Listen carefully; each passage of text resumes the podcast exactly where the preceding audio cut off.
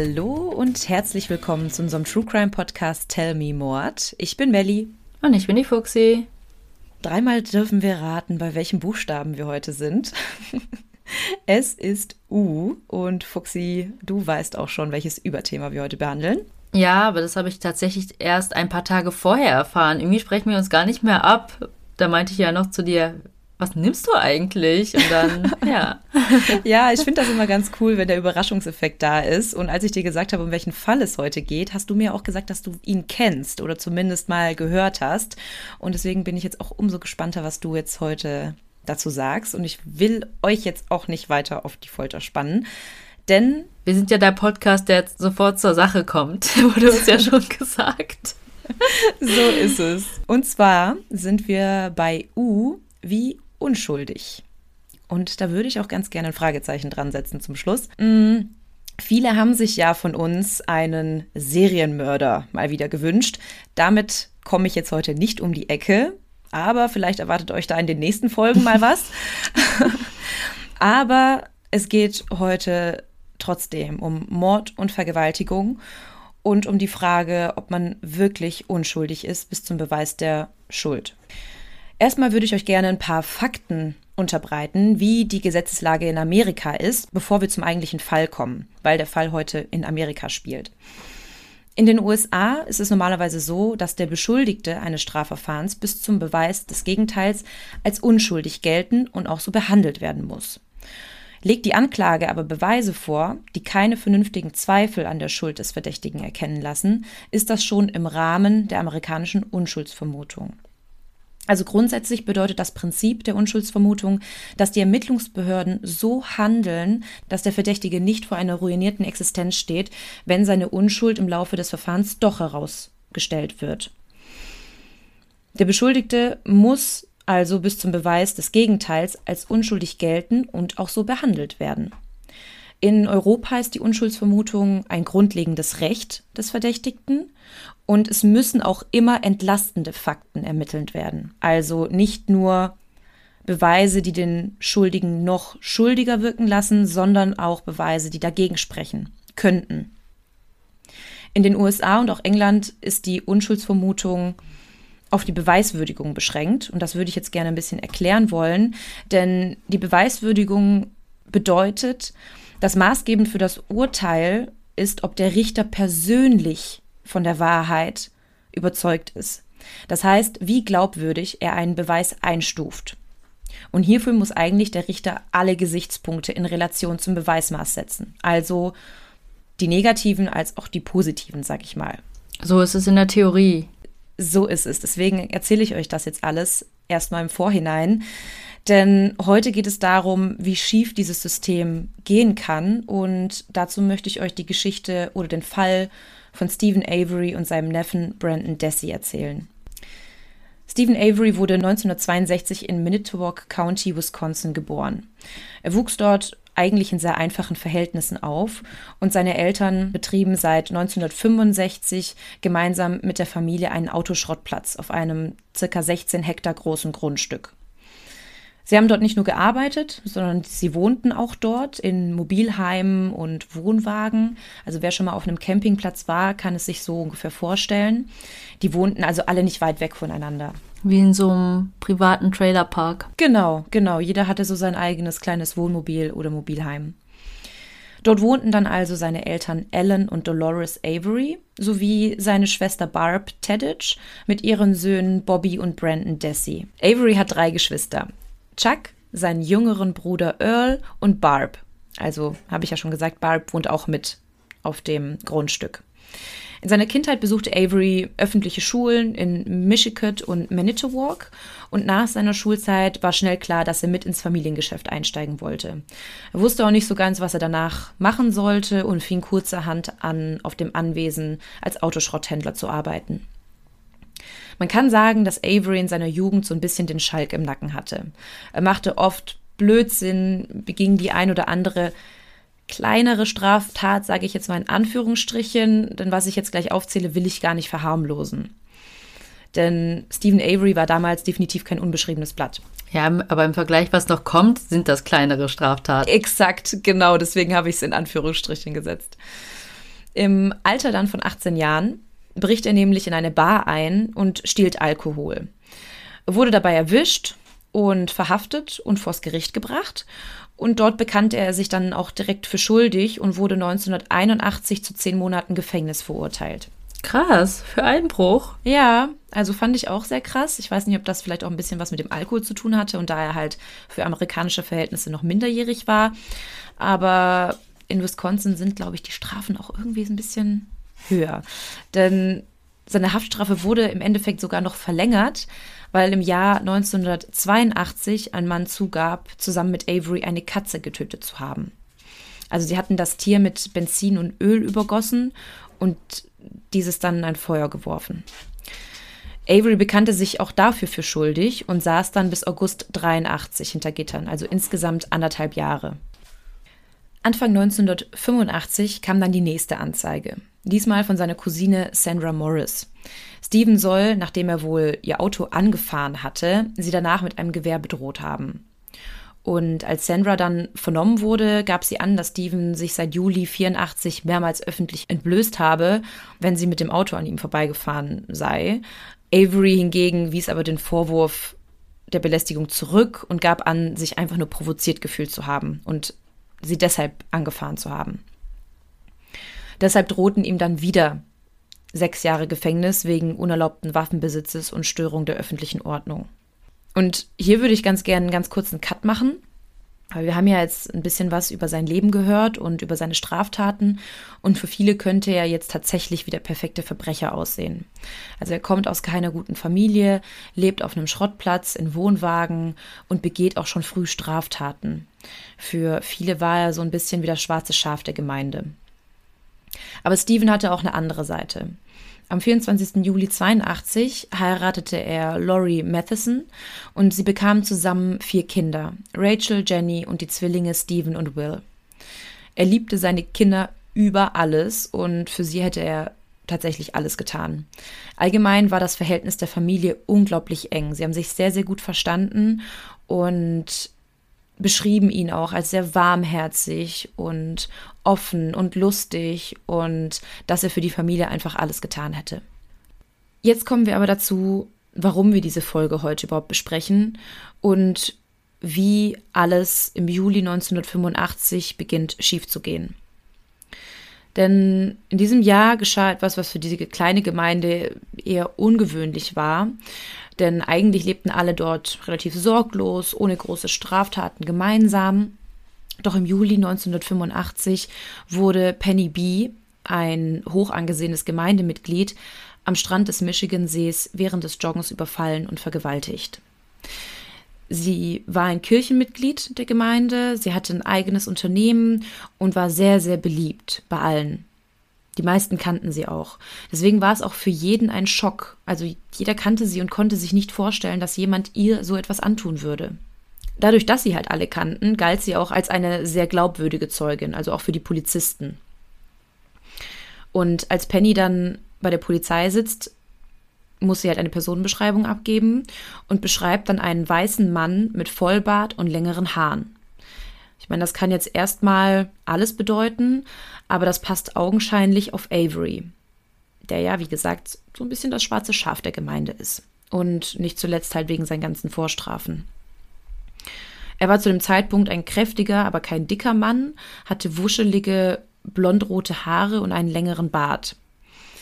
Und für die lokale Strafverfolgungsbehörde stand dann schnell fest, dass es sich bei dem Täter um Avery handeln musste, weil ihnen so jetzt wahrscheinlich ad hoc kein anderer eingefallen ist. Aber Avery hatte ein Alibi für den Tatzeitpunkt. Und nicht nur eins, sondern gleich 16. 16 Leute bezeugten, dass Avery zum Tatzeitpunkt zu Hause war und seinen Eltern geholfen hatte, Zement auszubringen. Ich erzähle jetzt mal so ein bisschen die chronologische Reihenfolge. Der Zementlaster kam zwischen 13 und 14 Uhr an. Und 16 Zeugen sagten, dass sie entweder mit Steven gearbeitet hatten oder bis 15.30 Uhr fernsahen und Steven direkt danach gesehen hatten. Er fuhr dann mit seiner Schwester zu einer örtlichen Kiesgrube, wo die beiden sogar stecken blieben und erst gegen 16 Uhr zurück zu Hause waren.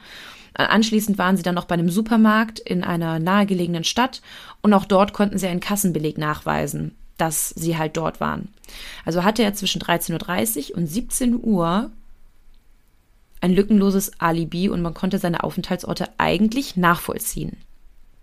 Das Opfer wurde aber gegen 15.50 Uhr überfallen und vergewaltigt. Das heißt, dass er es eigentlich hätte nicht getan haben können. Hm. Aber als Avery dann bei der Gegenüberstellung ist, also wo das Opfer dann hinter so einer Glasscheibe steht, wo die potenziellen Täter sie nicht sehen können, wurde sie tatsächlich von Penny als Täter identifiziert.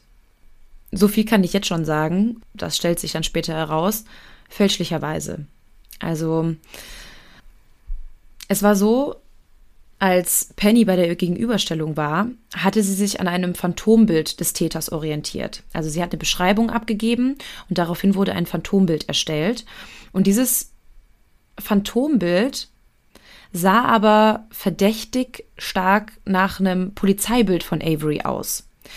Also der Zeichner, der das Phantombild gezeichnet hat, wurde später befragt und er hat erklärt, dass er das Bild nach den Beschreibungen des Opfers gemalt habe. Aber das wird stark angezweifelt, weil die Erstbeschreibungen von Penny eigentlich nicht mit dem Phantombild übereinstimmten. Also glauben viele, dass der Zeichner sich an dem Polizeifoto orientiert hatte und nicht an den Beschreibungen des Opfers. Hm. Ich glaube, daran erinnere ich mich auch noch. Ich kenne ja den Fall auch ein bisschen, dass es entweder so war, dass ihr vorher die Bilder gezeigt worden sind. Mhm oder der Zeichner dieses Bild vorher gesehen hat und deswegen in diese Richtung gemalt hat, um das mal so zu sagen. Genau, genau. Das sind halt so die Kritiken, die dabei laut werden. Ja, aber trotz des Alibis und dass die erste Beschreibung gar nicht auf Avery passt, wurde er noch im selben Jahr wegen Vergewaltigung zu 32 Jahren Haft verurteilt, obwohl er sich selbst für unschuldig bekannte. Man glaubte einfach seinem Alibi und den Zeugen nicht. Und abgesehen von der Opferaussage gab es eigentlich zu dem Zeitpunkt der Verurteilung keine physischen Beweise, die Avery in Verbindung mit der Tat brachten. Also damals in den 80er Jahren gab es ja auch noch keine DNA-Analyse, mit der hätte irgendwie geklärt werden können, ob das Sperma, das bei Pennyby gefunden wurde, auch wirklich von Avery stammte. Also kam er ins Gefängnis, ohne dass es wirkliche Beweise gab, nur aufgrund eines Bildes und der Gegenüberstellung mit dem Opfer. Und wir können uns alle erinnern, dass Erinnerungen oft ja, verfälscht werden können. Also ich kenne mich nicht so aus, aber vielleicht weißt du das. Kann man denn einfach irgendwen aus der Gemeinde, der so ähnlich aussieht, dahinstellen? Ohne dass es einen dringenden Tatverdacht gibt? Also ich kenne das so, dass man den, den man verdächtigt, reinnimmt und einfach Leute, die es wirklich nicht gewesen sind, die aber so aussehen. Mhm. Also die Polizisten hatten halt damals nur gehört, okay, ein Mann, längerer Bart, kräftig. Und die hatten halt Avery schon so ein bisschen auf dem Kieker. Deswegen war er halt auch stadtbekannt und sie haben dann sozusagen die Datenbank durchforstet nach Menschen, die halt so aussehen. Und die konnten ihn damit halt einfach mit einladen. Der war für sie augenscheinlich am Anfang der erste Verdächtige. Mhm. Ob das alles so rechtens ist, dazu kommen wir jetzt im Laufe der Geschichte häufiger. Da können wir gleich nochmal diskutieren. Wir springen jetzt aber so ein bisschen in der Zeit vor, und zwar zehn Jahre ins Jahr 1995. Und da rief ein Polizist aus Brown County das Gefängnis von Manitowoc County an und sagte, dass ein Häftling vor Jahren einen Überfall in Manitowoc County begangen hatte und dass jemand anderes dafür im Gefängnis war. Der damalige Sheriff Kokurek soll darauf geantwortet haben, wir haben bereits den richtigen Mann, kümmere dich nicht darum. Also man kann sagen, dass es bereits 1995 Hinweise darauf gab, dass die Polizei bewusst den Falschen im Gefängnis ließ und Beweise unterschlagen hat. Aber gleich auch mehr dazu. In der Zwischenzeit, Avery wurde also tatsächlich wegen Vergewaltigungs verurteilt, musste ins Gefängnis. Und in Wisconsin ist es so, wenn man sich für seine Tat nicht schuldig bekennt, bekommt man auch keine Bewährung. und muss die Höchststrafe absitzen. Also wenn jetzt zum Beispiel ein Mörder sich für schuldig bekennt, dafür früher aus der Haft entlassen werden, als jemand, der unschuldig für Vergewaltigung einsitzt und sich aber nicht schuldig bekennen will. Weil Steven sagt, wenn er es getan hätte, würde er es zugeben, so wie bei seinen letzten Straftaten. Aber er hat es nicht getan und wird es auch nicht zugeben. In dieser Zeit besuchte ihn dann seine Mutter sehr häufig, brachte seine Kinder mit. Bei jedem Wetter ist sie dahin gefahren, manchmal sogar dreimal die Woche. Und anfangs kam seine Frau Laurie auch häufiger zu Besuch. Irgendwann schrieben sie sich aber nur noch und Laurie wurde auch immer ja, trauriger, würde ich jetzt mal sagen, und verzweifelter. Sie hielt die Situation auch nicht mehr aus. Sie dachte nicht, dass er jemals wieder freikommt. Und die Briefe waren irgendwann nur noch voller Anfeindungen, Beleidigungen und sie ließen sich dann schließlich irgendwann scheiden. Und jetzt gehen die Jahre ja so dahin und Avery hatte sich eigentlich schon mit seinem Schicksal abgefunden. Und klar hatte er es auch versucht mit Bewährungsgesuchen, aber die wurden halt immer wieder abgeblockt, weil er sich halt nicht für schuldig bekannte. Und jetzt springen wir nochmal ein bisschen in der Zeit vor, und zwar ins Jahr 2003. Steven sitzt zu diesem Zeitpunkt seit 18 Jahren vermeintlich unschuldig im Gefängnis. Und wie es häufiger in der Zeit und eigentlich auch schon in den 90er Jahren der Fall war, wurden nun immer wieder DNA-Tests gemacht. Also bei Fällen, die nie geklärt werden konnten oder wo es berechtigte Zweifel gab.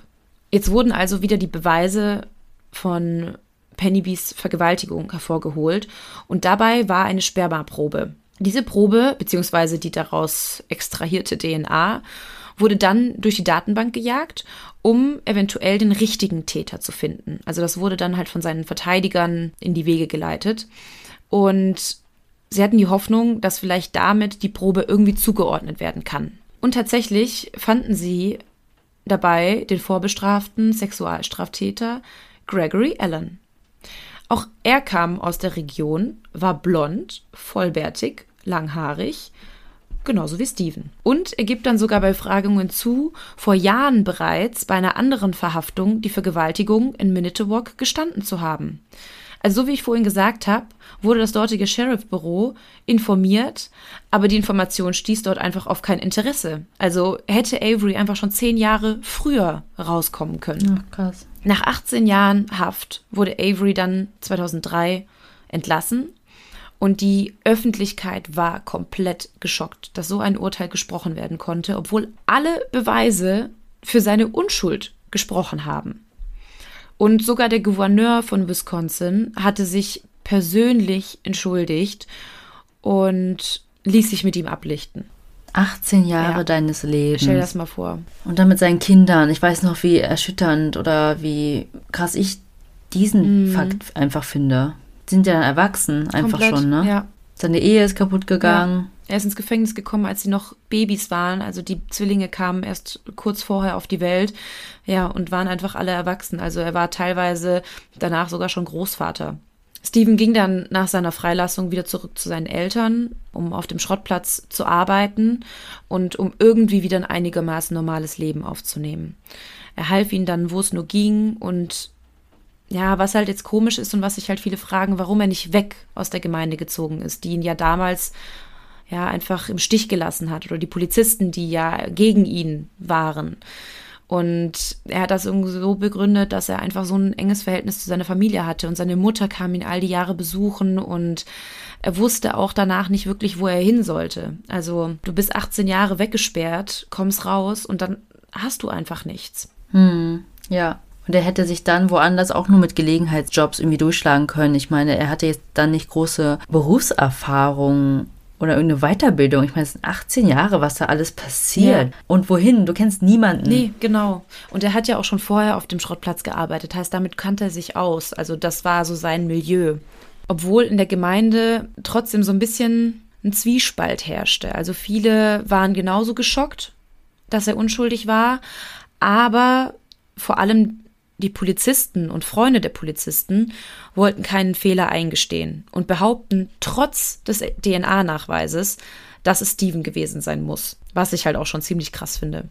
Als er dann freikam, wurde von seinen Verteidigern und vom Gouverneur eine Arbeitsgruppe ins Leben gerufen, die den Fall auf Fehlverhalten prüfen sollte.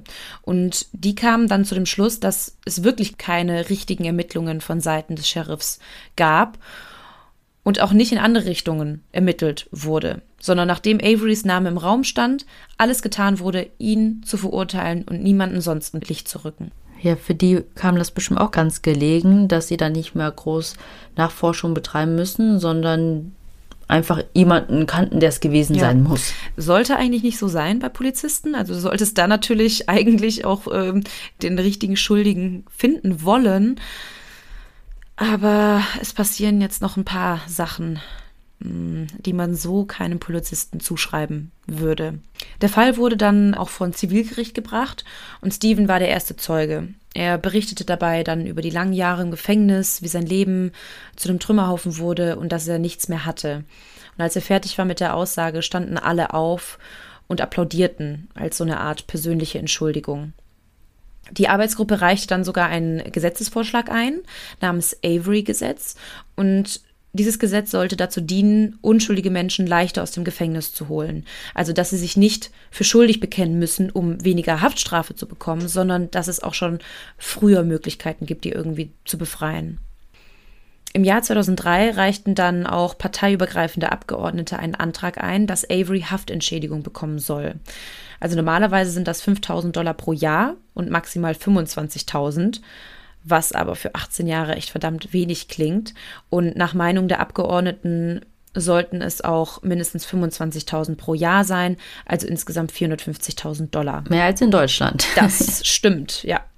Die 450.000 Dollar bekam er auch, aber Avery und seine Anwälte strebten dann auch noch eine Zivilklage an in Höhe von 36 Millionen Dollar gegen Manitowoc County selbst, also gegen den ehemaligen Sheriff und seinen ehemaligen Bezirksstaatsanwalt, wegen falscher Verurteilung und Inhaftierung. Also die 36 Millionen stellen sich so zusammen, 18 Millionen waren reiner Schadensersatz und eine Million waren für jedes Jahr, dass er fälschlicherweise inhaftiert war. Und später komme ich mal dazu, wie viele davon tatsächlich bekommen hat. Falls ich es vergesse, erinnere mich nochmal dran, weil das finde ich auch echt krass. Mhm. So, man könnte jetzt eigentlich denken, gut, Avery hatte ein sehr hartes Schicksal, aber er wurde ja zum Glück freigelassen und er kann wieder nach vorne schauen. Wenn er Glück hat, bekommt er sogar einen großen Schadensersatz und er hat sogar eine neue Partnerin an seiner Seite gefunden, namens Jodie mit der er sehr, sehr glücklich ist. Und eigentlich könnte jetzt alles super laufen. Aber ich habe ja gesagt, dass es nicht nur um ihn heute geht, sondern auch um seinen Neffen Brandon Dessy. Und dazu kommen wir jetzt.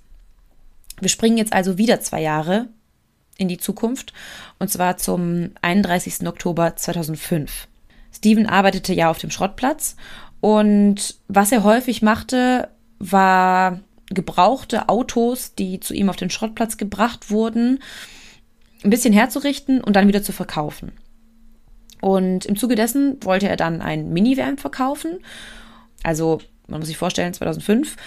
Ich glaube, da gab es noch keine Smartphones und er hatte auch keine super Kamera, kannte sich auch nicht wirklich mit dem Internet aus. Deswegen griff er da halt auf Dienstleister zurück und das war zum Beispiel die 25-jährige Theresa Hellbach. Sie war eine Fotografin, die für verschiedene Webseiten Fotos von zum Verkauf stehenden Autos machte. Und an diesem Tag hatte Avery einen Termin mit ihr vereinbart, damit sie Fotos von dem Van machen konnte. Und sie kam dann auch, machte Fotos von dem Wagen und meinte dann noch zu Steven, dass sie sich in den nächsten Tagen nochmal melden würde. Und dann ging sie. Doch scheinbar wurde sie dann nach diesem Termin nie mehr lebend gesehen. Was uns jetzt zum 3. November 2005 bringt, also drei Tage später, denn da melden sie dann ihre Eltern als vermisst. Neun Tage später, am 11. November, sollte dann eigentlich das Avery-Gesetz in Kraft treten, also dass kein Unschuldiger mehr im Gefängnis sitzen muss. Und der Gouverneur des Staates wollte das an diesem Tag unterschreiben. Doch genau an diesem Tag, also zwölf Tage nach Theresas Verschwinden, wurde Avery verhaftet. Und man kann sich jetzt die Frage stellen, warum wurde er verhaftet? Also hat er wirklich was mit ihrem Verschwinden zu tun? Gibt es Beweise oder ein Motiv? Also Avery kannte sie vorher nicht. Er ist halt wirklich nur auf sie zugekommen, weil sie eine Dienstleisterin war und ihm die Arbeit abgenommen hat. Und so viel kann ich jetzt schon sagen. Der einzige Beweis, der anfangs irgendwie auf Avery deutet, ist die Tatsache, dass er sie als letztes lebend gesehen hat. Also ansonsten gibt es erstmal keine Beweise, dass er irgendwas damit zu tun hat. Und sie kam auch aus der Gegend? Ja, genau. Und jetzt wieder. Wie beim Vergewaltigungsfall beteuert er erneut seine Unschuld. Und was ich jetzt schon mal sagen muss, ist, dass die Leiche von Theresa nie gefunden wurde.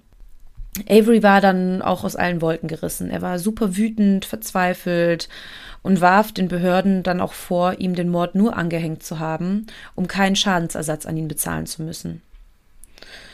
Es wurden dann natürlich auch alle möglichen Zeugen verhört. Also war wieder seine Familie im Fokus. Also Avery hatte sie zuletzt gesehen, deswegen musste dann auch seine Familie verhört werden. Und alle wurden dabei befragt, was geschehen ist, ob sie was gesehen haben, ob sie wissen, was Avery nach Theresas Besuch gemacht hatte, weil sie ja alle so eng zusammenlebten. Aber es konnte erstmal keiner etwas dazu sagen. Alle sagten entweder, sie kannten Theresa nicht, sie haben sie noch nie gesehen oder ja, dass sie Avery auch nicht gesehen haben danach. Also viele wussten einfach nichts. Und bei den Befragungen war dann unter anderem auch der damals 16-jährige Neffe Brandon Dessy. Er wurde dann im Laufe der Beweisermittlungen auch öfter befragt und man muss jetzt dazu sagen, dass Brandon ja ein bisschen langsamer war als andere Jungs in seinem Alter. Er hatte einen niedrigeren IQ, wie hoch genau weiß ich nicht, und eine Lernschwäche. Und man weiß auch nicht, ob er vielleicht nicht sogar eine leichte geistige Behinderung hatte. Das wurde alles nicht festgestellt. Hm. Er wurde dann also befragt und da er erst 16 war, hätten eigentlich Brandons Eltern oder ein Anwalt anwesend sein müssen. Er wurde aber mehrmals über einen Zeitraum von etwa vier Stunden befragt, ohne dass ein Elternteil oder ein Anwalt dabei waren. Also diese Tatsache ist eigentlich schon mal rechtswidrig. Hm. Als Brandon dann aber auch immer wieder beteuerte, dass er nichts weiß und auch nichts zu dem Mord sagen kann, wandten die Ermittler dann die Read-Methode an. Hast du da schon mal was gehört von? Gerade komme ich nicht drauf. Ich kenne ja auch die Doku, aber. Ach, das ist doch dies, wo er irgendwas rekonstruieren muss und irgendwas aufschreibt, oder? Das ist eine Verhörmethode. Und also der Name hat mir anfangs auch nichts gesagt, aber wenn ich jetzt gleich so ein bisschen erkläre, wie die abläuft, dann kommt einem die schon sehr bekannt vor. Also das erinnert irgendwie an jeden schlechten Krimi bei Befragungen angewandt wird. Es ist so, dass diese Methode von Befürwortern sehr geschätzt wird, dass eine effektive Methode sein kann, um Geständnis zu entlocken. Aber Kritikern zufolge kann sie auch leicht zu falschen Geständnissen führen, vor allem bei Kindern, was Brandon ja zu diesem Zeitpunkt war. Und diese Methode wird in drei Phasen unterteilt. Die erste Phase ist so eine Art Benehmensanalyse-Interview. Also es werden verschiedene Fragen gestellt anhand eines standardisierten Fragebogens. Das geht dann 30 Minuten lang. Und das wird aufgenommen. Also es wird aufgenommen, wie die Person darauf reagiert, auf diese Fragen. Und dann wird mit einem weiteren Ermittler dieses Video angeschaut und versucht, verdächtige Verhaltensweisen in psychischen und physischen Reaktionen zu erkennen. Und zusammen entscheidet man dann, ob man mit der Befragung fortführt, ob es berechtigt irgendwelche Indizien gibt, die darauf schließen lassen, dass er irgendwie mitbeteiligt ist. Oder wenn es zum Schluss dazu kommt, dass sie das nicht denken, hört die Befragung auf. Außerdem hat das Video den Zweck, Strategien auch für die Befragung in Phase 2 zu erstellen. Phase 2 wird dann in neun Stufen unterteilt und diese Phase beinhaltet dann die eigentliche Vernehmung. Und das ist auch das, was ich eben gemeint habe. Das erinnert schon stark an jeden Kriminalfilm oder ja, Befragungen. Es wäre jetzt auch zu viel, jede Stufe einzeln durchzugehen, aber ich will kurz zusammenfassen. Denn der Verdächtige wird als erstes mit der Tat konfrontiert. Also es wird so getan, als hätte die Polizei unwiderlegbare Beweise, die eine Tatbeteiligung nachweisen. Ja, im Film stellt man doch dann eine Kiste voller Akten und voller Papierkram dahin. Das sind alles Beweise, die dafür sprechen, dass du das gewesen bist. Genau. Ja. Am Anfang wird eigentlich gefaked. Selbst wenn die Polizisten keine Beweise haben, wird erstmal ein Beweis vorgetäuscht. Dann wird dem Verdächtigen die Möglichkeit gegeben, die Tat jemand anderem zuzuordnen oder sich zu rechtfertigen oder zu entschuldigen. Also er hätte die Möglichkeit gehabt, es irgendwem anders in die Schuhe zu schieben.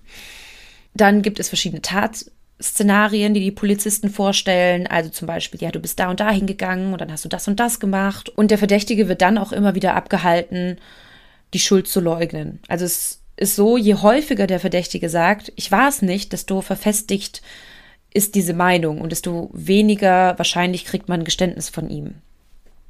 Und auch nur, wenn er in den Augen der Polizisten etwas Richtiges sagt, wird er gelobt. Wie bei einem Hund. Mm, ja, die hoffen halt, dass er sich danach etwas öffnet, wenn sie dann doch ein bisschen netter zu ihm sind. Und oft ist es dann auch so, dass die Verdächtigen etwas leiser und demütiger werden. Und falls der Verdächtige weint, soll dann auch ein Schuldeingeständnis abgeleitet werden. Dann werden zwei Alternativen zu Tatabläufen angeboten. Also eine ist weniger sozial akzeptiert, die andere etwas akzeptabler. Also zum Beispiel, dass es ein Unfall war. Und die versuchen dann damit dass der Verdächtige halt die weniger belastende Alternative zugibt. Und meistens kommt es dann an den Punkt, dass der Verdächtige auch ein Geständnis abgibt. Er wird dazu gebracht, es vor Zeugen zu wiederholen. Und die letzte Phase besteht eigentlich nur noch daraus, dass das Geständnis protokolliert oder aufgezeichnet wird, was er dann am Schluss noch abzeichnen muss. Und es gibt von seinen Verhören komplettes Videomaterial. Also du, Fuxi, weißt das, wenn du die Serie gesehen hast. Mhm. Ich sag's jetzt auch mal dazu, das ist die Serie Making a Murderer, haben bestimmt auch viele draußen schon gesehen oder vielleicht auch noch nicht gesehen, wurde ihnen immer wieder angezeigt. Und dort gibt es immer wieder Ausschnitte daraus, wie Brandon verhört wird. Und das ist echt unglaublich. Wie ich ja schon vorhin gesagt habe, Brandon ist ja ein bisschen langsamer. Ich weiß noch, wie er da gesessen hat und wie so ein Häufchen Elend die ganze Zeit beteuert hat, dass er damit nichts zu tun hat und die haben einfach nicht aufgehört. Das waren noch stundenlange ja. Verhöre, stundenlang ja. alleine. Ja, das ist echt richtig heftig. Ich erzähle euch auch gleich, was die Polizisten in der Zeit seines Verhörs alles mit ihm gemacht haben oder was sie ihm für Fragen gestellt haben. Aber Dadurch, dass sie diese Read-Methode an ihm angewandt haben, wurde er dann schließlich im Verlauf der Ermittlungen zum Hauptzeugen der Anklage. Denn er gestand auf Video, die Tat begangen zu haben. Aber nicht nur das, denn er bestätigte dann sogar die Tatbeteiligung von Stephen Avery. Und jetzt sage ich euch mal, was die Ermittler rekonstruiert haben, also anhand seiner Aussagen und was dann in der öffentlichen Pressekonferenz auch gesagt wurde. Also er gestand, dass er mit seinem Onkel Theresa vergewaltigt, ermordet und verbrannt zu haben. Und das Ganze ging los, dass Brandon mittags von der Schule nach Hause gekommen sein soll. Und immer, wenn er nach Hause kam, hat er erstmal in den Briefkasten geschaut und hat dabei entdeckt, dass ein Brief dabei war, der eigentlich an Steven adressiert war. Da die Familien ja nicht weit voneinander weg wohnten, lief er dann einfach rüber und wollte Steven den Brief überreichen. Und als er dann dort ankam, hört er dann wohl von draußen schon Hilfeschreie. Steven öffnet ihm kurze Zeit später die Tür und er war total verschwitzt, außer Atem und halb nackt und soll ihn dann aber trotzdem hereingebeten haben. Die beiden sind dann ins Schlafzimmer gegangen und dort soll dann Theresa nackt ans Bett gefesselt worden sein und um ihr Leben gefleht haben. Stephen soll dann Brandon angespornt haben, Theresa zu vergewaltigen. Anschließend soll er ihn dazu gedrängt haben, Theresas Kehle durchzuschneiden, was Brandon auch tat. Doch sie lebte danach noch immer. Daraufhin soll er sie erwürgt haben, sie nach draußen auf den Platz gezerrt haben und ihr in den Kopf und Bauch geschossen haben. Und dann wurde sie verbrannt an einer Feuerstelle auf dem Gelände. Am 1. März 2006 wird er dann verhaftet und angeklagt. Len Kaczynski wird Dessys Pflichtverteidiger, welcher dann sogar ein weiteres Geständnis von Dessy zulässt. Brandon beantragt daraufhin bei Richter Patrick Willis, einen neuen Pflichtverteidiger zugestellt zu bekommen, weil seiner, seiner Meinung nach, nicht nach seinem Ermessen handelt. Der Richter lehnte das allerdings ab und erst bei der zweiten Anfrage und als herauskam, dass Kaczynski ein Cousin von Theresa war, wurde er von seiner Aufgabe entbunden. krass, oder? Ja, ich finde es so krass, dass ihm einer zugeteilt werden konnte, der eine Verwandtschaft mit dem Opfer hatte. Also, dass er da auch keine Gewissensbisse hatte, den Fall überhaupt anzunehmen. Ja. Ja, naja. Es gibt dann aber auch noch ein Geständnis von ihm, welches dann die Schlinge um Brandon und Steven enger schließt. Von wem Geständnis?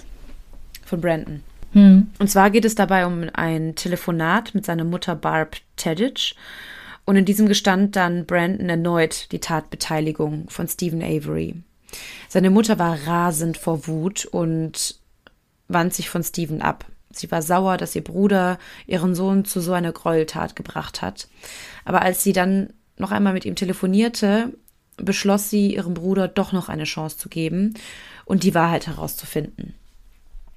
Also rief sie Brandon erneut an und diesmal sagte er ihr, dass er das alles erraten hat, was die Polizisten hören wollten. Er sagte, so würde er es in der Schule auch machen. Hm. Ja. Er sagte, dass seine Aussagen erfunden seien und die Story aus einer seiner Lieblingskrimiserien stammte. Und es konnte tatsächlich sogar später die dazugehörige Folge gefunden werden. Also wo genau der Tatablauf passiert, den er beschrieben hat. Und er sagte, dass er den Polizisten einfach nur gesagt haben soll, was sie hören wollten. Damit sie aufhören. Mhm, genau. Damit er nach Hause kann. Ja. Er hat immer wieder gefragt, kann ich danach nach Hause gehen? Und sie haben gesagt, ja. Und wie ich ja vorhin schon gesagt habe, bei der Serie Making a Murderer wird das ganz schön gezeigt, wie Brandon verhört wird. Und da ist es zum Beispiel so, die stellen dann so Fragen wie, du bist doch zu Steven gegangen. Welchen Grund hatte das? Du hast bestimmt die Post gebracht. Oder? Also es, ja, genau. Also es war gar nicht so, dass Brandon das das erste Mal gesagt hatte, sondern alle Aussagen erstmal von den Polizisten angesprochen wurden und dass Brandon diese Aussagen einfach nur bestätigte. Hm. Weil er einfach gehen wollte. Genau. Nach dem stundenlangen Verhör. Ja, genau. Ja, aber nachdem Brandon dann gestanden hatte, gab es dann erneute Hausdurchsuchungen bei ihm und Steven zu Hause. Bei der ersten Hausdurchsuchung wurde nichts gefunden, was irgendwie auf Avery als Täter hindeutet. Aber als Brandon dann gestand, wurde alles nochmal von den Polizisten untersucht. Und zwar von den Polizisten, gegen die Avery eigentlich die Schadensersatzklage am Laufen hatte. Obwohl am 5. November 2005 ein Richter entschied, dass das Manitowoc County Sheriff's Department aufgrund dieses Interessenkonflikts gar nicht bei den Durchsuchungen von Averys Anwesen beteiligt sein darf. Also schon wieder etwas, das rechtswidrig ist. Stattdessen hat er dann die Aufgabe dem Calumet County Sheriff's Department übertragen, aber trotzdem waren Mitarbeiter des Manitowoc County bei der Durchsuchung beteiligt. Hatten nicht so eine lange Anreise. Ja, ja, ja, waren schneller vor Ort. Ja, und bei der zweiten Durchsuchung wurde dann sogar Theresas Wagen gefunden, mit dem sie unterwegs war. Und in diesem Wagen gab es eine Blutprobe. Bei der ersten Durchsuchung war dieser Wagen nicht auf Averys Anwesen zu finden. Und jetzt stand er da einfach irgendwo rum oder war irgendwo eingeschlossen oder so, ne? Nee, der, also der stand da einfach rum. Also der war einfach nur ganz spärlich abgedeckt unter Holz und Ästen. Und es war so, dass Theresas Cousine Pamela das Auto entdeckt hatte. Und sie haben das in weniger als einer halben Stunde auf diesem 16 Hektar großen Schrottplatz gefunden, wo fast 4000 Autos sind, nur mal so. Und bei der Befragung sagt sie dann, Gott habe ihr den Weg gezeigt. Und am 4. November, also einen Tag vorher, konnte bei der Durchsuchung ja kein Auto gefunden werden. Da Avery ja auf dem Schrottplatz gearbeitet hat, wäre es für ihn eigentlich ein leichtes gewesen, das Auto zu verschrotten und die Beweise zu vernichten. Also warum sollte er es einfach so auf seinem Grundstück abstellen und einfach nur mit ein bisschen Holz und Ästen bedecken? Also davon habe ich ein Foto, das werde ich euch bei Insta posten. Es ist wirklich lächerlich. Wenn du diesen Wagen siehst und weißt, wonach du suchst, dann weißt du, dass es dieser Wagen ist.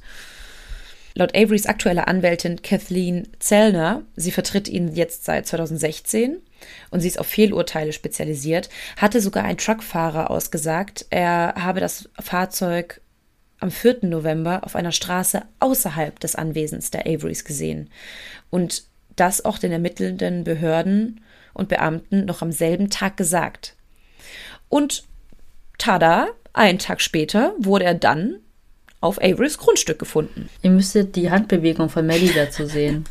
Tada! Sie befindet sich gerade auf dem Schrottplatz. Ich bin gerade mittendrin. Dieser Fall hat mich wirklich, der hat mich einfach sprachlos gemacht. Der hat mich so unfassbar gemacht und äh, ich entschuldige mich jetzt schon, wenn die Folge zu lang wird. Aber ich muss euch einfach alles reinbringen. Und wie gesagt, wer noch nähere Informationen will, schaut euch die Doku an. Ja, beschwert euch nicht. Ihr könnt immer Pause machen und weiterhören. Wenn ihr keine Folge mehr übrig habt, dann beschwert euch auch. Ja. so. so ist es. So ist es. Ja, und nicht nur der Wagen wurde dann bei der zweiten Hausdurchsuchung gefunden, sondern plötzlich auch der dazugehörige Autoschlüssel. Der mit Averys. Ah, ja, erinnerst ich du dich? erinnere mich. Das war dann plötzlich irgendwo in diesen verwüsteten Wohnwagen irgendwo in einem Zimmer, ja, ne? Einfach in der Ecke liegend. Der lag einfach, also vor allem, es gibt Videomaterial von der ersten Durchsuchung und da war dieser Schlüssel deutlich nicht zu sehen. Also die haben da auch diese Ecke gefilmt und da war kein Schlüssel. Und plötzlich lag da dieser Schlüssel einfach rum. Also als hätte er immer schon da gelegen. Und es wurde dann darauf Averys DNA gefunden. Die Staatsanwaltschaft behauptet, es war Speichel oder Schweiß. Das konnte aber nie festgestellt werden. Kommen wir aber auch gleich dazu. Aber Theresas DNA konnte auf dem Schlüssel nicht gefunden werden. Also normalerweise müsste es sein, dass wenn dieses Objekt vorher einer anderen Person gehört hat und das dann jemand zweites noch benutzt, die DNA-Proben vermischt werden müssten. Also dass es eine Mischprobe gibt, dass man beide DNAs feststellen könnte. Aber da nur Averys DNA dort zu finden war, sagt die Verteidigung, dass es daran liegen kann, dass die DNA gezielt platziert wurde. Ja, vorher gereinigt und dann platziert. Genau. Die Staatsanwaltschaft aber sagt, und das finde ich auch so unglaublich, dass bei einem kleineren Objekt nur die DNA der letzten Person festgestellt werden könne. Die DNA würde dann im Moment der Berührung ersetzt werden. Habt ihr das schon mal gehört, dass die DNA dann plötzlich einfach weg ist und dann durch eine andere ersetzt werden kann? Also klar, wenn du es vorher abwäschst und desinfizierst und dann nochmal deine Griffel dran hältst, okay, kann ich verstehen. Aber das glaube ich nicht, wird er gemacht haben. Ich sag mal so, es klingt unlogisch, ja. aber einige Forensiker würden wahrscheinlich sich trotzdem bei uns melden. Ey, das ist schon möglich. So one in a million. Ja, wahrscheinlich. Weißt du? mhm. Ja, ich will mich jetzt auch nicht zu weit aus dem Fenster lehnen. Ich sage euch jetzt auch immer nur die Für und Widers. Also immer wieder beide Seiten. Ich werde euch jetzt in den nächsten Minuten erzählen, was die Staatsanwaltschaft an Beweisen vorbringt und was die Verteidigung dann als Gegenargument bringt. Mhm.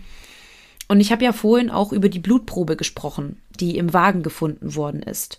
Und ich muss jetzt mal da sagen, ich bin kein Experte, aber diese Blutprobe sieht ein bisschen merkwürdig aus. Und das sagen auch Averys Verteidiger und auch Experten, weil die sieht so aus, als wäre sie gezielt platziert worden. Es sind sechs Proben im Auto gefunden worden und die sehen aus, als, als wären die mit einem Wattestäbchen dort angebracht worden. Da habe ich auch ein Foto gefunden und man kann quasi genau die Stelle sehen, wo dieses Wattestäbchen das Auto berührt hat und wie es dann verwischt wurde.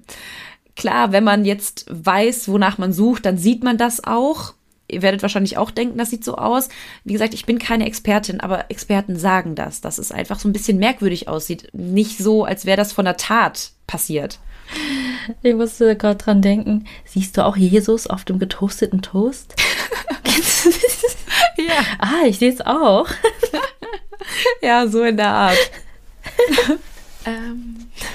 Averys Verteidiger entdeckten dann auch im Zuge der Ermittlungen, dass an einer Ampulle mit Averys Blut, also das wurde dann im Zuge des Berufungsverfahrens im Fall Penny B von Avery entnommen, das Siegel gebrochen wurde.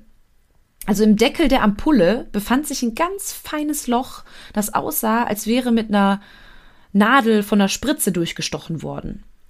Und dann wurde natürlich das Labor erstmal gefragt, ob das Labor vielleicht dieses Loch dort platziert hat, ob es da irgendeinen Grund für gab. Aber die gaben dann an, dass es für sowas einfach absolut keinen Grund gibt, dass es keiner von denen war. dass man das überhaupt behalten darf, diese Probe, nachdem alles rauskam, dass er zu Unrecht im Gefängnis gesessen hat. Hä? Mm, ich glaube, das lag halt an äh, der Berufung. Das wurde ja dann erst im Berufungsverfahren ihm entnommen und gar nicht vorher, als er verurteilt wurde. Und vielleicht hat das auch was mit seinen Vorstrafen zu tun. Ich weiß es nicht. Also ich fand es auch sehr merkwürdig. Also klar, Fingerabdrücke, pff, die Amis haben auch meine Fingerabdrücke jetzt, weil ich da einmal eingereist bin, so ungefähr. Ja. Aber Blut? Aber okay, ich kenne mich nicht aus. Ich äh, mich auch nicht. Vielleicht gibt es ja draußen Experten, die, die uns da weiterhelfen können. Jedenfalls haben dann die Anwälte vermutet, dass das Blut im Auto aus dieser Ampulle entnommen wurde und dort gezielt platziert wurde, um Avery zu belasten. Aber jetzt mal dazu, wie das Blut eigentlich in Theresas Wagen gekommen sein soll, also laut der Staatsanwaltschaft. Die Verteidigung sagt ja, dass es platziert worden ist, aber die Staatsanwaltschaft argumentiert dann, dass Avery zum Tatzeitpunkt an seiner Hand eine Wunde hatte. Und diese wurde dann natürlich von Seiten der Staatsanwaltschaft als Beweis angesehen, dass das Blut im Auto von Theresa aus dieser Wunde stammte. Also, dass er irgendwie mit ihr gekämpft hatte und ja, dann halt diese Wunde bekommen hat und dann im Auto das Blut verloren hatte. Die Verteidigung sagt aber darauf, dass Averys Blut zwar gefunden wurde, jedoch nicht seine Fingerabdrücke. Und daraus kann man dann Folgendes schließen, sagen sie. Denn hätte Avery das Auto betreten, hätte er Fingerabdrücke nicht vermeiden können, weil das Blut war halt wirklich unmittelbar in seinen Händen. Nur dann hätte er auch Blut dort verlieren können, also hätte er Fingerabdrücke hinterlassen. Hätte er allerdings Handschuhe getragen, hätte er natürlich seine Fingerabdrücke vermieden, allerdings hätte dann auch folglich kein Blut aus der Wunde treten können. So, nach dieser Logik kann das Blut auch nicht von Avery von dieser Tat stammen. Im Auto wurden aber nicht nur Blutspuren, sondern auch Schweiß gefunden. Und hier sagt die Staatsanwaltschaft, dass Averys Schweiß auf der Verriegelung der Motorhaube gefunden wurde. Und die sahen das so als so eine Art Durchbruch in der Schuldfrage. Mhm.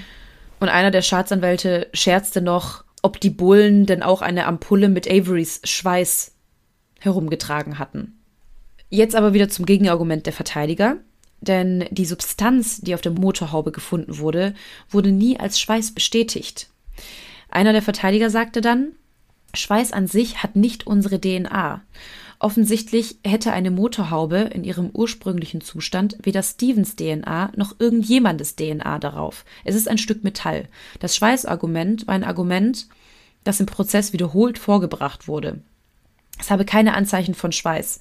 Alles, was sie wussten, war, dass sie Stevens DNA aus dem Bereich der Motorhaube von Theresas Auto bekommen haben. Für den möglichen Schweiß gibt es aber auch eine andere Erklärung. Denn während des Prozesses sagte auch ein FBI-Agent aus, dass er das Auto mit Latexhandschuhen abgestrichen hat und die Motorhaube öffnete. Er sagte aber, dass er das getan hat, ohne seine Handschuhe zu wechseln. Und die Verteidigung spekulierte dann darauf, dass die Latexhandschuhe des Agenten zur Übertragung von Averys DNA geführt ja. hatten. Oder er hat sich beim Öffnen der Motorhaube über die Motorhaube gebeugt und es war so anstrengend, dass er drauf geschwitzt hat. Oder das. Ja, das kann auch sein. Also oh mein Gott, ich sollte mich bei denen melden. du bist Forensiker, Fuxi. Fuxi der Forensiker. Es gibt dann aber auch Untersuchungen, damit halt bewiesen werden kann, dass das kein Schweiß ist oder zumindest nicht Stevens Schweiß. Nämlich hat seine Anwältin Kathleen fünf Testpersonen darum gebeten, je dreimal die Verriegelung einer Motorhaube desselben Automodells zu öffnen. Und in zehn Fällen wurde keine DNA gefunden. Die höchste Menge an gefundener DNA betrug 0,09 Nanogramm und im Fall von Avery wurden allerdings 1,8 Nanogramm gefunden, was einfach der 20-fachen Menge entsprach. Ja, so viel dann jetzt zu diesem Autobeweis. Es gibt aber noch andere Beweise, die darauf hindeuten, dass Stephen eventuell der Täter war oder dass Brandons Aussage zumindest stimmte. Denn auf seinem Grundstück wurden dann auch noch Knochenreste in einer Feuerstelle gefunden. Die waren bei der ersten Durchsuchung auch noch nicht da. Also bis Brandons Aussage natürlich, weil dann erst gewusst worden ist, was dann natürlich passiert ist. So. Aber das war dann natürlich der endgültige Beweis, dass er Theresa umgebracht und verbrannt hatte. Wie gesagt, Theresas Überreste wurden nie gefunden. Und die Knochen wurden dann auch von einer Anthropologin untersucht. Und sie fand bei der Untersuchung verbrannte und unverbrannte Knochen. Alle unverbrannten Knochen und einige der verbrannten Knochen konnten dabei als nicht menschlich identifiziert werden. Also höchstwahrscheinlich Tierknochen. Hm, zum Kotelett oder so. Genau, ja. Laut der Anthropologin wiesen die Knochen auch ähnliche Verkohlungen und Mineralien auf, die auch bei einem nahegelegenen Steinbruch gefunden wurden. Und somit kommt die Verteidigung zu der Theorie, dass die Knochen nicht auf Averys Grundstück verbrannt wurden, sondern auf einem fünf Minuten Autofahrt entfernten Steinbruch. Und anschließend dann zur Feuerstelle gebracht wurden, um Avery zu belasten. Äh, eine Sache fällt mir gerade auf, aber vielleicht habe ich nicht richtig hingehört. Du hast gesagt, was noch dafür spricht, dass die Aussage von Brandon. Das kommt jetzt. So, hm? Ja. Genau. Davor, der Hosker gesagt, dass er sie vergewaltigt und getötet hat. Aber wenn, war es doch der Brandon und Avery hat nur mitgeholfen, oder?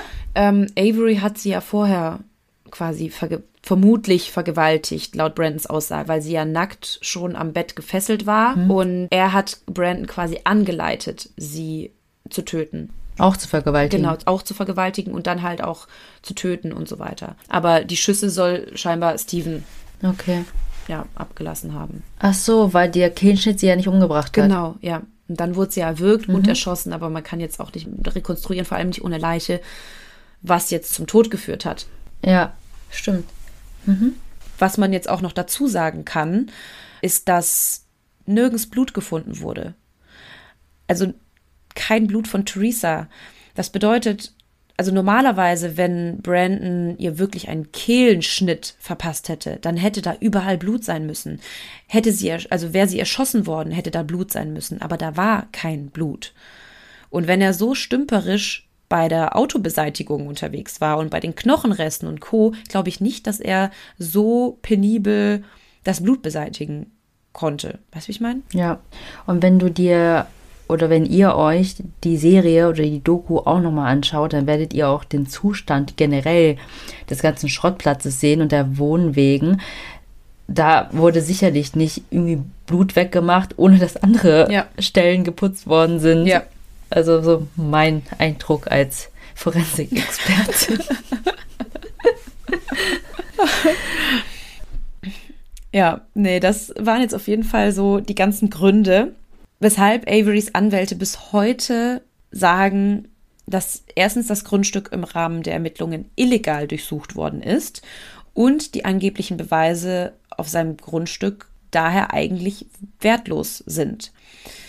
Aber trotz der ganzen Gegenargumente und allen Zweifeln wurde Avery nach Abschluss des Gerichtsverfahrens in zwei der drei Anklagepunkte von der Mehrheit der Geschworenen für schuldig befunden und zu lebenslanger Haft verurteilt. Und ich habe ja jetzt in meiner Erzählung die Beweise der Staatsanwaltschaft aufgeführt und auch immer die Gegenargumente der Verteidigung. Aber was hatte die Staatsanwaltschaft eigentlich so richtig in der Hand? Und die führen dabei jetzt folgende Argumente auf, die habe ich jetzt auch eben schon mal gesagt. Also Avery ist die letzte bekannte Person, die das Opfer Theresa lebend gesehen hat. Das Auto des Opfers enthielt Blutspuren mit Averys DNA. Auf der Motorhaube des Autos wurde Averys Schweiß festgestellt, vermeintlich. In Averys Haus wurde ein Schlüssel des Opfers mit Averys DNA gefunden. Desi gestand den Ermittlern, beim Mord, Vergewaltigung und Verbrennung der Leiche geholfen zu haben. Desi hat das Geständnis nochmal vor seiner Mutter wiederholt und auf Averys Grundstück wurden Knochen gefunden. So. Und wir haben jetzt eigentlich zu allen Beweisen auch ein Gegenargument der Verteidigung. Und zwei der sieben aufgeführten Beweise beruhen ja auf den Aussagen Brandon Desies. Und da gibt es aber auch begründete Zweifel an dem generellen Wahrheitsgehalt des Geständnisses. Denn erst durch sein Geständnis ist ja Avery überhaupt erst verhaftet worden und erst daraufhin gab es ja weitere Ermittlungen und erst daraufhin wurden ja die ganzen Beweise gefunden. Das bedeutet, wenn Brandon gelogen hat und sein Geständnis eigentlich nicht richtig war, dann werden alle danach entdeckten Beweise auch nichtig. Mir fällt doch gerade auf, er hatte ja auch kein Alibi. Das spricht ja auch gegen ihn und für eine potenzielle Täterschaft, oder? Weil ich glaube, es war doch sowas wie, ja, ich habe ferngeguckt. Ja, und wer kann bezeugen, dass du ferngeguckt hast? So, ja, nicht so, ja, nicht so ganz. Also das Alibi war im Grunde Brandon tatsächlich. Also er war bei. Die haben zusammen abgehangen. So war das. Ja, ah, genau. Ja, die haben auch mhm. wirklich ein Lagerfeuer gemacht abends, irgendwie bis 9 Uhr oder so. Und dann ist Brandon nach Hause gegangen. Steven hat noch ferngesehen. Und die waren halt ihr gegenseitiges Alibi. Und als Brandon halt gefragt wurde, ja, was hast du bei Steven gemacht, hat er halt immer wieder das gesagt. Und bei mehrmaligem Nachfragen ist er dann halt auf seine Geschichte gekommen. Es ist zwar voll lange her, dass ich die Doku geschaut habe, aber ich habe irgendwas mit, ja, um neun, um neun, um neun. Mhm. Und was war um neun? Dann bin ich nach Hause gegangen und dann konnte die Mutter auch bezeugen, dass er dann nach Hause kam ja, oder so, ne? Ja, genau. Und das war so krass. Also, jetzt will ich mal ein paar Punkte aufführen, warum an seinem Geständnis gezweifelt wird. Und das ist halt auch genau so ein Punkt. Und zwar haben die Ermittler bei der Befragung von Brandon ungefähr 75 Mal gesagt, Brandon würde lügen. Also stundenlang zu allem, was er gesagt hat. Lying. Genau, ja. du lügst, du lügst, du lügst. Und erst als er dann nach Stunden das Schuldgeständnis abgab, lobten sie ihn dafür und sagten, er hätte endlich die Wahrheit gesagt. Und das ist ja auch Teil der Read-Methode, erst dann zu loben, sozusagen, wenn sie halt das haben, was sie hören möchten. In Deutschland verstößt die Read-Methode sogar gegen Paragraph 136a StPO, weil sie vom Konzept her schon mit Täuschung und Drohung arbeitet. Was halt auch noch so ein Punkt ist, Brandon war ja noch sehr jung und besonders seine Lernbehinderung, die geringe Intelligenz und die Tatsache, dass er ohne Eltern oder Anwalt befragt wurde, hätten eigentlich schon dafür sorgen müssen, dass die Aussage ungültig sein müsste. Und das hat sogar ein Richter 2016 bestätigt. Also er hat 2016 gesagt, dass die Aussagen unter unzulässigen Bedingungen entstanden sind. Und er hat es damit begründet, dass dem damals 16-Jährigen von den Ermittlern erklärt wurde, dass sie bereits wüssten, was geschehen war und dass er es nur noch bestätigen müsse, was ja nicht der Fall war. Die Ermittler hatten keine stichhaltigen Beweise und haben Brandon damit ja getäuscht. Und das Gericht ordnete dann an, dass Desi innerhalb von 90 Tagen freizulassen ist, wenn der Prozess nicht neu aufgerollt werden soll. Die Staatsanwaltschaft hat aber Berufung eingelegt dagegen. Und beim Berufungsverfahren wurde dann mit einer Mehrheit von zwei zu einem Richter entschieden, dass das Urteil des ersten Richters nicht gekippt wird, also dass Brandon tatsächlich freizulassen ist. Und da haben sich schon alle riesig gefreut und dachten, das wäre jetzt endlich mal ein Meilenstein in den Ermittlungen, dass er nach all den Jahren freikommt. Aber wieder legt die Staatsanwaltschaft Berufung ein. Der Fall wird neu aufgerollt, diesmal mit sieben Richtern des Bundesgerichts, also des Federal Courts. Und diese hoben dann tatsächlich das Urteil des ersten Richters auf und entschieden dann mit einer Mehrheit von vier zu drei Richtern, dass sein Geständnis freiwillig gewesen ist. Und das war halt echt wieder ein Rückschlag, weil es halt wirklich einen kurzen Hoffnungsschimmer gab, dass er tatsächlich freikommt. Die Staatsanwaltschaft argumentierte dabei, dass Desi seine Mutter ja in einem zweiten Gespräch zwischen den beiden die Tatbeteiligung gestand. Aber das war bestimmt einfach mittlerweile so real für ihn, diese Geschichte. Ja. Und er war auch erschöpft. Mhm, genau, er war total fertig, ja. Und vor allem, er hat ja beim dritten Mal dann seiner Mutter gesagt, nee, ich habe das alles nur mit mir ausgedacht, also es war gar nicht so.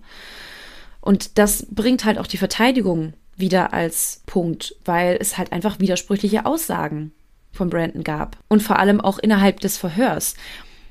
Ich meine, Brandon hat zuerst gesagt, dass das Opfer im Haus oder im Wohnmobil vergewaltigt wurde, die Kehle aufgeschlitzt wurde und erwürgt wurde und dass sie im Schlafzimmer erschossen wurde.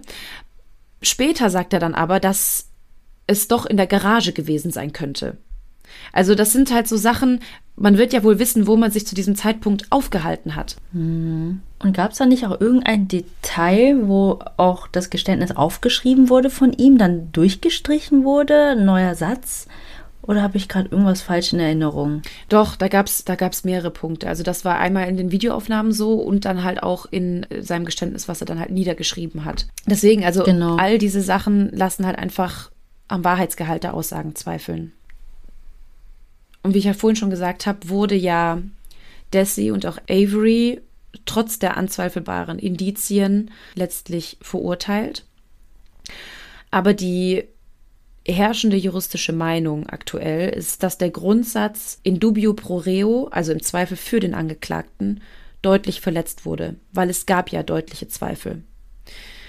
Avery wurde ja 2007 zu einer lebenslänglichen Haftstrafe ohne Möglichkeit einer vorzeitigen Entlassung verurteilt. Und ja auch Brandon wurde dann in einem abgetrennten Verfahren in allen Anklagepunkten für schuldig befunden und zu 32 Jahren Haft verurteilt obwohl er damals erst 17 Jahre alt war. Hm. Er wurde trotz seines Alters als Erwachsener verurteilt und seine intellektuellen Einschränkungen wurden auch als irrelevant eingestuft. Ich habe ja jetzt sehr viel Kritik am Urteil und den Beweisen geäußert, aber kommen wir mal zu noch ein paar weiteren Kritikpunkten.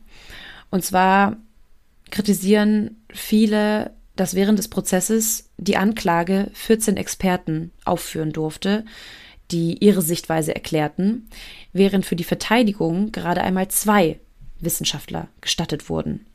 Also das gestattet ja immer der Richter.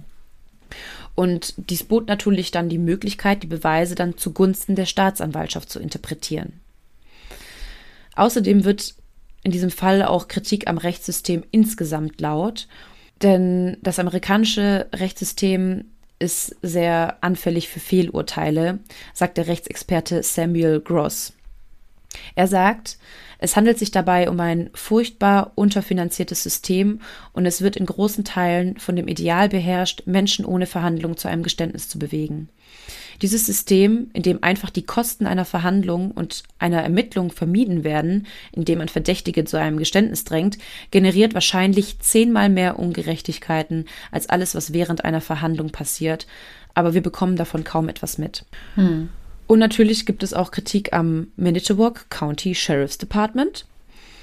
Denn, wie ich ja vorhin schon gesagt habe, die waren ja sogar nach Stevens Freilassung nach dem Vergewaltigungsfall noch immer der Meinung, dass Steven schuldig war, obwohl die Beweise ja deutlich dagegen sprachen. Es war ja nicht seine DNA, die gefunden wurde.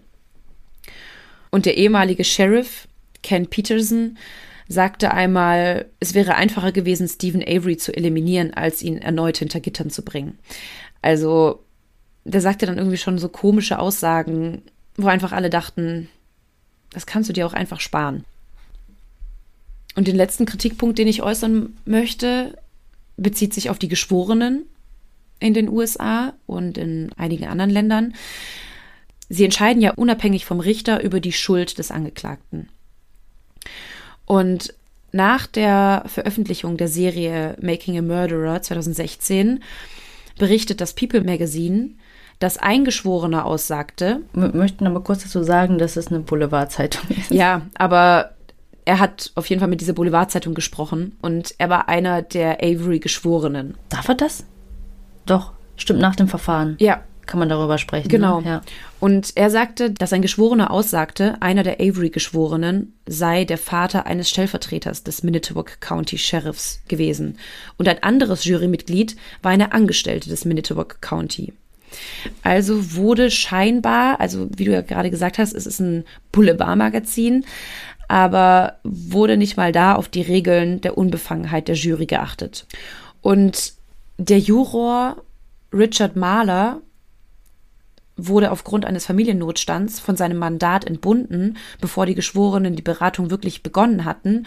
Und dieser sagte, dass sieben der Geschworenen und damit die Mehrheit für nicht schuldig waren, also anfangs. Und er war deshalb sehr verwirrt, als die Jury sich zum Schluss doch auf einen Schuldspruch einigte. Und ein weiterer Juror soll den Filmemachern von Making a Murderer erzählt haben, dass er sich eingeschüchtert gefühlt hat und aus diesem Grund Avery für schuldig gesprochen hat. Von wem denn eingeschüchtert? Von diesen Juroren, die scheinbar mit der Polizei verwandt waren. So, und jetzt kommen wir zur aktuellen Vertretung von Avery. Also Avery wird aktuell noch von der Chicagoer Rechtsanwältin Kathleen Zellner vertreten und sie ist auf Fehlurteile spezialisiert.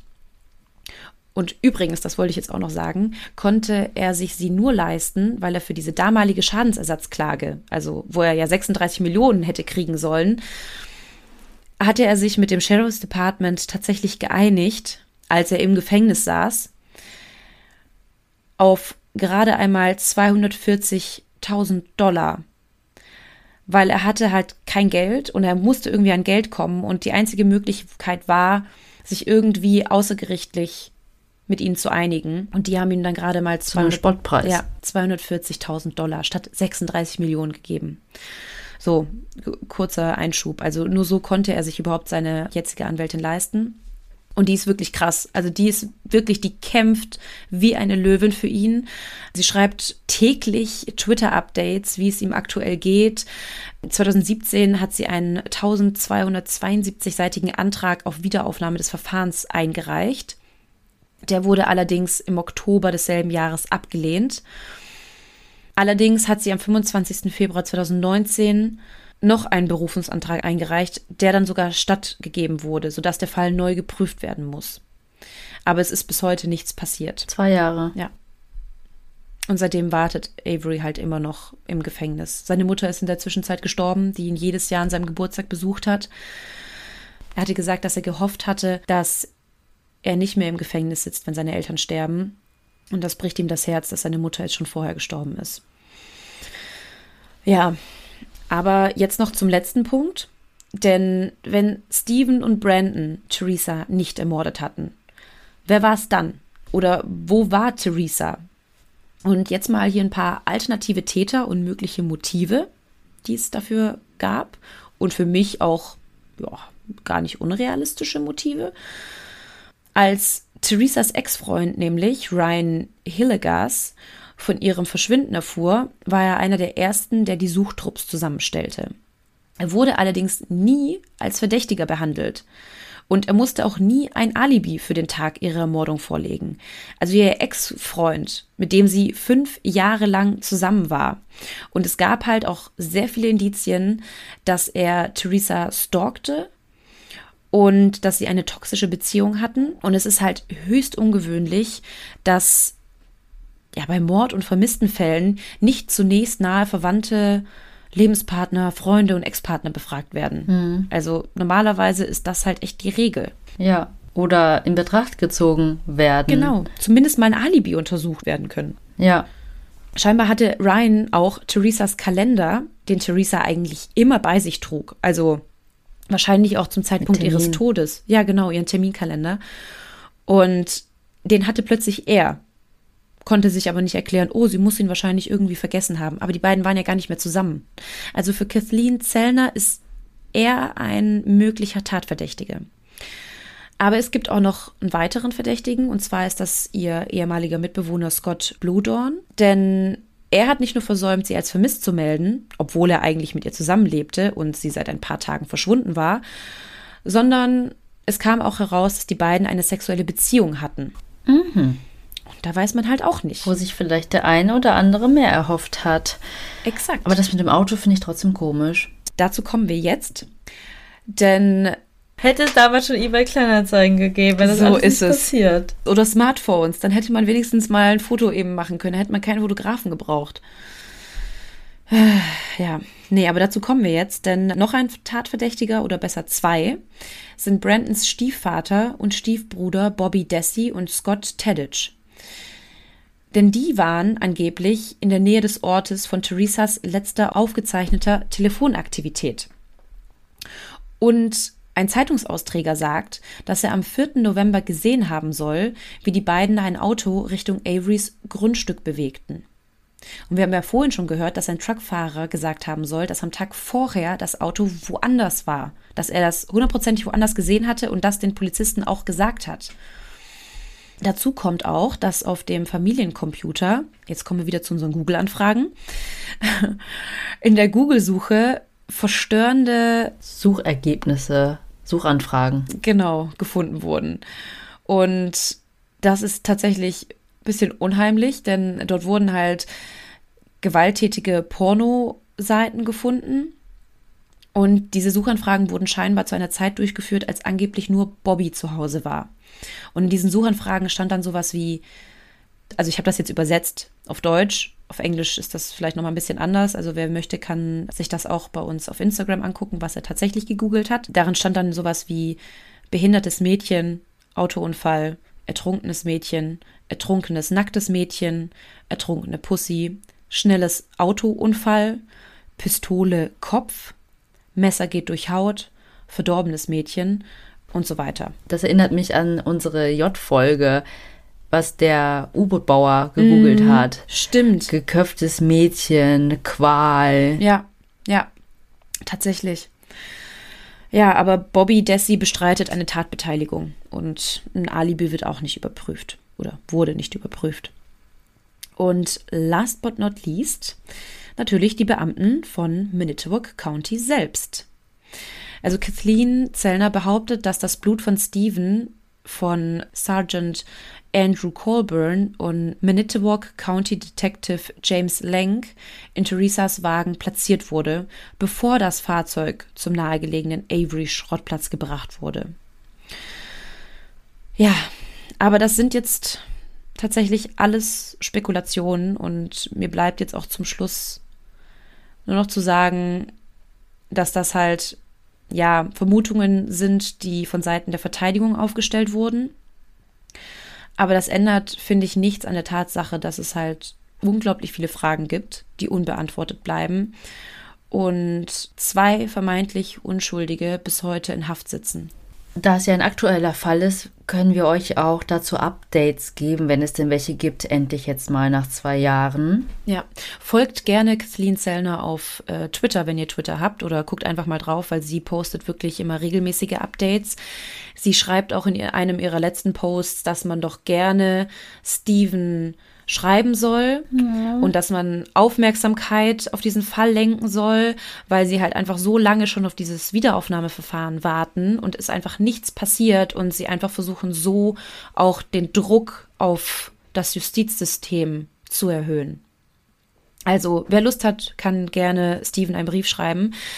Ich habe dir erzählt, Fuchs. Wir können ihm auch schreiben. Ja, ich wollte dir gerade. Hast du das gemacht? Nee, ich wollte dir aber gerade erzählen. Oh, und zwar ähm, bin ich ja auf diesen Fall gekommen. Also, diese Serie gibt es ja schon seit einer Weile. Ich habe mir das aber nie komplett angeschaut und ich bin dazu erst gekommen, als mir meine Freundin darüber erzählt hat. Und sie ist wirklich der, das ist jetzt falsch zu sagen, Ultra, was diesen Fall angeht. Aber sie hat, ja, sie hat halt wirklich alles, was diesen Fall betrifft, recherchiert. Ich habe auch einige Infos von ihr bekommen und sie hat tatsächlich auch schon Briefe geschrieben, Petitionen unterschrieben. Also sie ist da wirklich sehr hinterher und versucht, diesem Fall auch irgendwie Aufmerksamkeit zu geben und will und hofft, dass Steven freikommt. Also sie ist fest der Meinung, dass er unschuldig ist. Ich muss sagen, für mich nach der Recherche, ich bin auch der Meinung. Ich weiß nicht, wie es dir geht. Und ich hoffe auch, dass er zum Schluss freikommt. Also selbst wenn da noch irgendwo Zweifel sind, ob er wirklich schuldig ist oder nicht, aber alle Beweise waren entweder rechtswidrig oder nicht eindeutig und allein deshalb sollte er freikommen. Ja, das wollte ich auch gerade sagen. Wir können nicht beurteilen, ob er es gewesen ist oder nicht, aber die Rechtslage lässt es so nicht zu, dass er im Gefängnis sitzt für eine Tat, die er potenziell nicht begangen hat. Genau. Ja, sollte es auf jeden Fall so nicht laufen. Genau.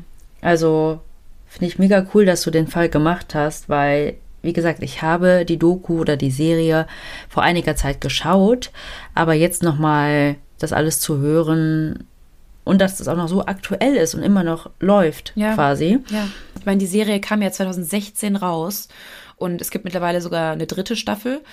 Da geht es halt, ja, um die Ermittlungen, wie Kathleen Zellner sich für ihn einsetzt und so weiter. Aber wir haben 2021 und die beiden sitzen einfach noch immer im Gefängnis. Hm. Ja, und da das schon wieder ein sehr bedrückendes Thema ist und auch der Fall sehr, ja, nicht nur spannend, sondern auch sehr tragisch abgelaufen ist, kommen wir jetzt zu unserer Rubrik, die uns ja immer so ein bisschen rausreißt aus dieser Stimmung.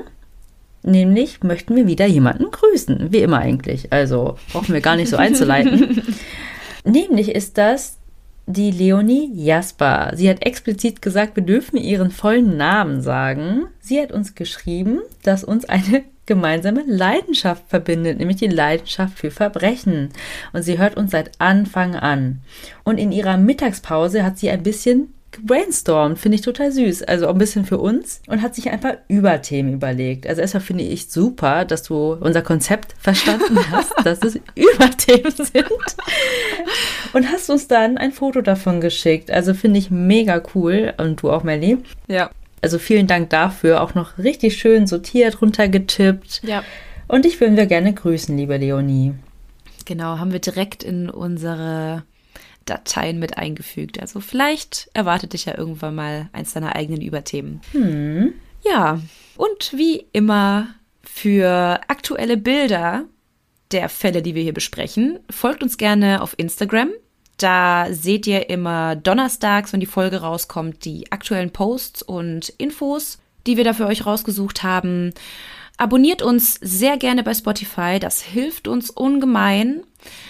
Gebt uns fünf Sterne bei iTunes oder wo ihr uns sonst noch bewerten könnt. Und, und wenn ihr Lust habt, gebt uns doch gerne einen Kaffee aus. Das Ganze könnt ihr auf Kofi machen. Den Link dazu findet ihr in unseren Show Notes. Oder schreibt uns gerne eine E-Mail auf tellmemorepodcast.gmail.com. Oder eine Insta-DM. Darüber freuen wir uns auch immer. Und zum Schluss bleibt uns dann nur noch zu sagen, was wir immer sagen. Wir hoffen, ihr habt Lust auf mehr bekommen. Oder Moormord. Und bis bald. Tschüss.